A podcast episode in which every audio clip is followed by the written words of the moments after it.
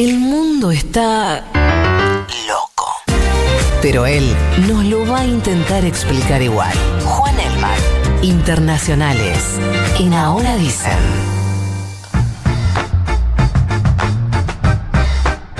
¿Los Simpsons o Family Guy? Family Guy. Me gustó mucho esa pregunta. ¿Motorhome o auto primera gama? Vos también te metes. El tema de Motorhome acá ya fue tocado y ya tuvo repercusiones, pero voy con Motorhome. Muy bien. Mucho pelo en el pecho, pero mucho pelo en el pecho. O barba muy larga. Eh, Barba. Buen día, Juan Elman, ¿cómo te va? Hola chiques, ¿todo bien? Después de lo de los Simpsons, eh, vas a ser despedido. Todo mal. Quiero, Sí, que sepas Sí. solamente ¿A vos también, que, NASA? Obvio. que eso va Claramente. a suceder próximamente, pero bueno. Igual lo bueno, tanto- Juan, es que, que lo bueno es que ya sabes lo que va a pasar, digamos, que no hay Claro. incertidumbre. es Claro, tu último claro. programa, básicamente. Com- completamente certero, pero bueno, desarrolle entonces la última columna de Juan Elman en la historia de este programa. Uy, qué Deja todo, ¿eh? No me, no, de haber sabido hubiese elegido otra cosa, pero vamos mentido. a hablar de un te- totalmente, un tema importante que tiene que ver con lo que está pasando y lo que va a pasar, lo que se abre ahora en El Salvador. ¿eh? El domingo hubo elecciones legislativas donde el partido de Nayib Bukele, también conocido como el presidente que gobierna por Twitter o el presidente más cool del mundo, según él se autopercibió también. en ah, Twitter. bueno, pero.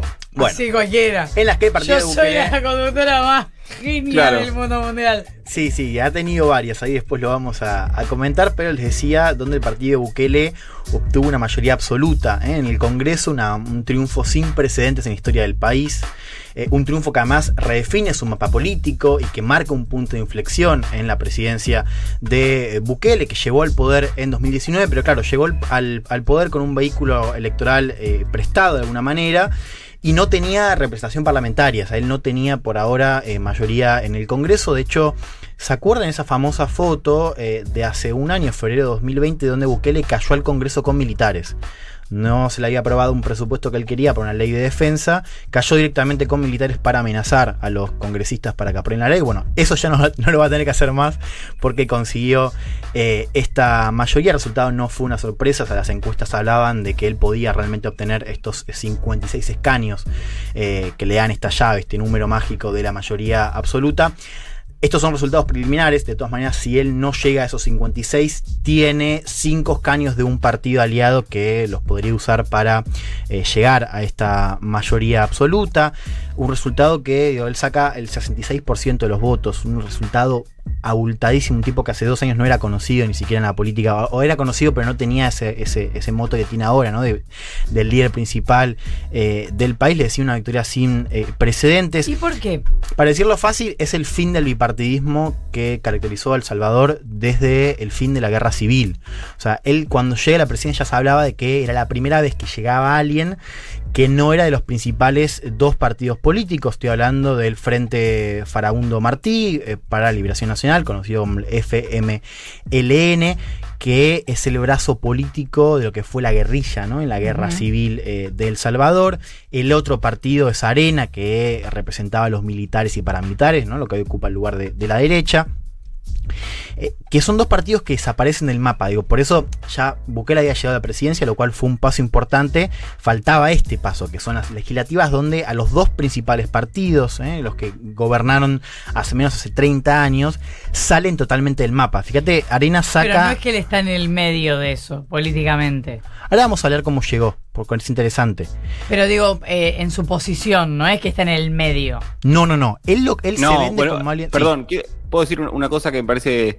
Sí, es, es una pena que esta sea tu última columna, porque una columna buena que, que tendrías para hacer es esto que dice Flor, que es que en los países donde se rompió el bipartidismo, nunca se rompió por el medio, se rompió Ah, con que candidatos o, o como más de los bordes, no, no del centro, casi lo inverso. Claro, bueno, totalmente. Él tiene además un discurso que él busca situarse, claro, no por el centro, sino por arriba. Él lo que dice que él vende un partido sin ideología, lo repite todo sí, el sí, tiempo. por arriba hacia la derecha siempre. Claro, ¿no? sí, es verdad, pero a- a- hay algo interesante ahí. a- Nos, nos metemos ya con eso.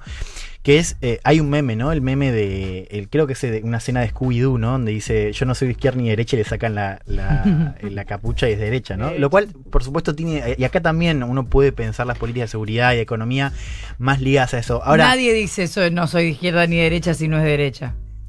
No conozco un solo caso. No, eh, yo, yo te doy la, la- una, derecha. una derecha parcial, Sí. pero no nos perdamos que hay algo, digo, de cómo es percibido Bukele, sobre todo, digo, al margen.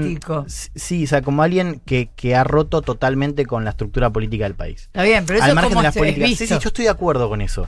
Pero no nos perdamos en, en- en esa, en esa dicotomía y en ese chiste, que es verdad que es cierto, para poder entender lo que es un fenómeno realmente trascendental en, un, en una geografía que plantea, a diferencia de otros lugares de América Latina, unas diferencias importantes. Son, son lugares, digo, hablo de Centroamérica, ¿eh? Eh, una corrupción con el flagelo de las pandillas. Ahora vamos a hablar un poco cómo él se vende, ¿no? Con este mensaje no solo anticorrupción, sino también de mano dura, mano Ujú. durísima, ¿eh? Eh, y con una relación muy conflictiva con Estados Unidos. Pero antes les decía, pa- para, para cerrar esta parte, de, para entender un poco la magnitud de su triunfo y cómo barra estos dos partidos, Arena, que es la, la derecha, saca 12%, el, el FMLN, la izquierda, saca 6%, o sea, totalmente borrados del mapa. Para dimensionar, son dos partidos que gobernaron hace 30 años, que tenían por ahora representación en el Congreso y que los saca totalmente eh, de la arena política en un partido que se llama Nuevas Ideas, que básicamente es él, porque de hecho los candidatos que además ganaron en la capital y en otras ciudades, lo único que decían era nosotros somos los candidatos de Nayib Bukele. Y ahora lo que sucede, y por eso hablamos de un triunfo muy importante, es que con esta mayoría absoluta, con estos 56 escaños, va a poder nombrar jueces de la Corte Suprema, va a poder nombrar al fiscal general, al procurador de derechos humanos, ya no hay más oposición en El Salvador, y para un presidente que ha tenido en este medio de gobierno, que ha mostrado varias tendencias autoritarias, digo, esto realmente puede ser un punto de inflexión grave. En lo que es la salud institucional de, de El. Salvador. Les decía, conocido como el presidente que gobierna por Twitter, esto no es un detalle menor, digo, no es solamente una cosa, un detalle de color. Él tiene una manera de ejercer la presidencia que hasta ahora yo creo que no tiene precedentes en ningún otro país del mundo. Él, él- él literalmente daba, al menos hasta el principio del gobierno, daba órdenes por Twitter. Como fíjese que vos sos ministra de Bukele y el tipo tuitea, eh, ministra... Ese soy yo, soy yo gobernando. Ministra Flor Halfon, le ordeno que destituya al subdirector de salud. Y vos me contestás, eh, de acuerdo, presidente Bukele, la orden será eje- ejecutada. Todo lo comunica por Twitter. Además, él ha tenido, o sea, sí, tweets extravagantes, como se desordena que se vayan a dormir, diciéndoles a las 12 de la noche a los de Salvador, váyanse a dormir. Eh, no da entrevistas por medios tradicionales. Se- de hecho, fíjate que cuando él gana estas elecciones, la primera entrevista la da con Luisito Comunica, el youtuber un perfil muy bueno del país que salió hace dos días lo, calificaba como una telecracia moderna, lo cual me parecía súper interesante. Es un perfil muy bueno. Les leo el primer párrafo que me pareció también muy bueno. Dice, a Nayib Bukele, el presidente más joven de, América, tiene 39 años, no le gusta la calle, ni los indígenas, ni patear mercados, ni fotografiarse con bebés ajenos. Al mandatario del Salvador, de 39 años, le gusta su celular, los sondeos de imagen y ejecutar, ejecutar, ejecutar. Esto lo dicen los colaboradores. Es un tipo que vive conectado al celular, que no saca, eh, los ojos del celular y que está constantemente gobernando a través eh, de ellos. Les decía esto del- de, de cómo él se vende como un líder de un partido sin ideología. Ojo con las definiciones de ejecutar, igual. Porque si es tan. a- a ver, es alguien que se presenta como, como mano dura, mano dura, mano dura. Eh, ejecutar, ejecutar no es solamente hacer cosas. Literalmente, ahora, ahora te voy a contar también por qué, porque eso que, eso que apuntás es totalmente cierto. Eh, él llega al poder en 2019, él había sido parte de esta, del, del- del Frente de Izquierda, el, FMLN, con él llegó a ser alcalde de, Salvador, de, de San Salvador, perdón, la capital. Ahora, cuando a él le niegan la candidatura nacional, el tipo rompe el partido y se vende como este, este líder de un nuevo partido, con un mensaje muy fuerte contra la corrupción. Tiene un lema que es que devuelvan lo robado y lo repite todo el tiempo, lo repitió durante la campaña. Y después sí este mensaje de mano dura que es, eh, entre otras cosas, básicamente militarizar casi la totalidad del país, ¿no? Y, un mensaje muy en contra de las pandillas o las malas, que les decía es casi el principal problema político para la sociedad. Eh, de hecho, e- esa promesa de, de bajar la violencia y las tasas de homicidios, él la logra cumplir. Vos fíjate, en 2015 El Salvador tenía 20 asesinatos diarios, hoy tiene 4. La tasa bajó de 103 muertos por cada 100.000 habitantes a 19. ¿No? Decíamos por qué, sobre todo desplegando el ejército por todo el país. Hay un- un- una investigación de un medio que es muy bueno, se llama El Faro, que es de allá, que eh, reporta que Bukele tuvo un arreglo, se arregló por detrás con las pandillas, con las Mm. principales pandillas, y que eso también explica esta disminución en la tasa eh, de homicidios. Les decía, Bukele es la única figura política de Salvador, tiene eh, 70% de popularidad, según encuestas, es de, de vuelta una cifra que no tiene muchos precedentes, eh, no, sí precedentes, pero no tiene hoy muchos paralelismos en, el resto del mundo, o sea, son los líderes más populares eh, del mundo. Y les decía, ha mostrado tendencias autoritarias desde el comienzo. Yo les contaba esto de cómo cayó el Congreso en febrero con los militares, manifestándose contra la Corte Suprema, contra los medios, contra la oposición. Por eso decimos que esto puede ser un punto de inflexión en su presidencia, ahora que ya no tiene oposición en el Congreso y que puede nombrar jueces de la Corte Suprema, al procurador y demás.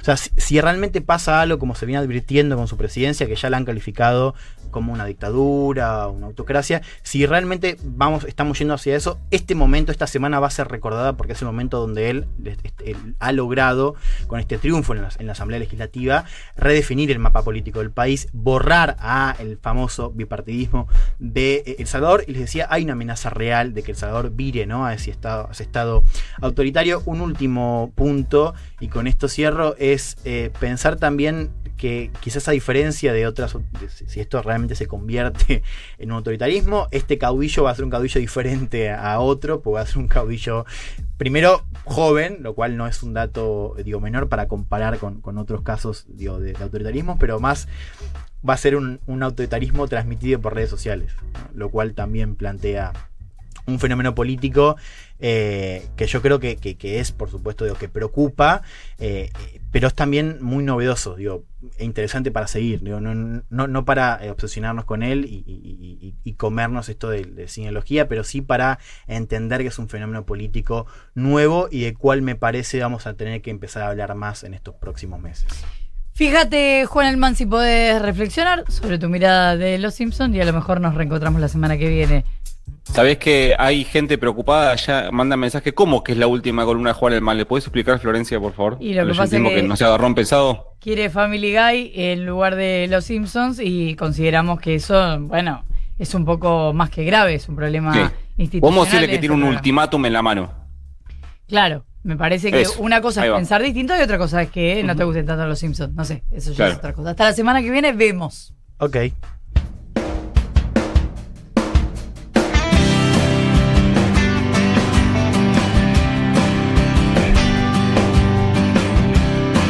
Dinosaur Jr. haciendo I Runaway. Never sure whose side to take. Never sure when I'm awake. There's a difference, make it three. If I could change, I would agree. There's a section out of reach.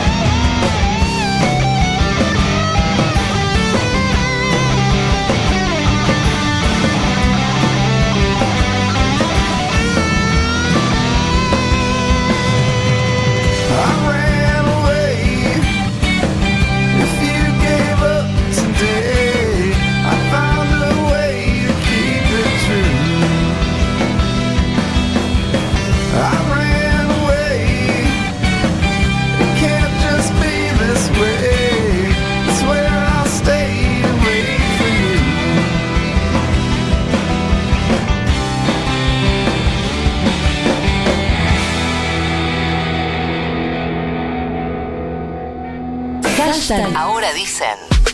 Y audios en la aplicación. Sumate, forma parte del oyentismo de Futurock.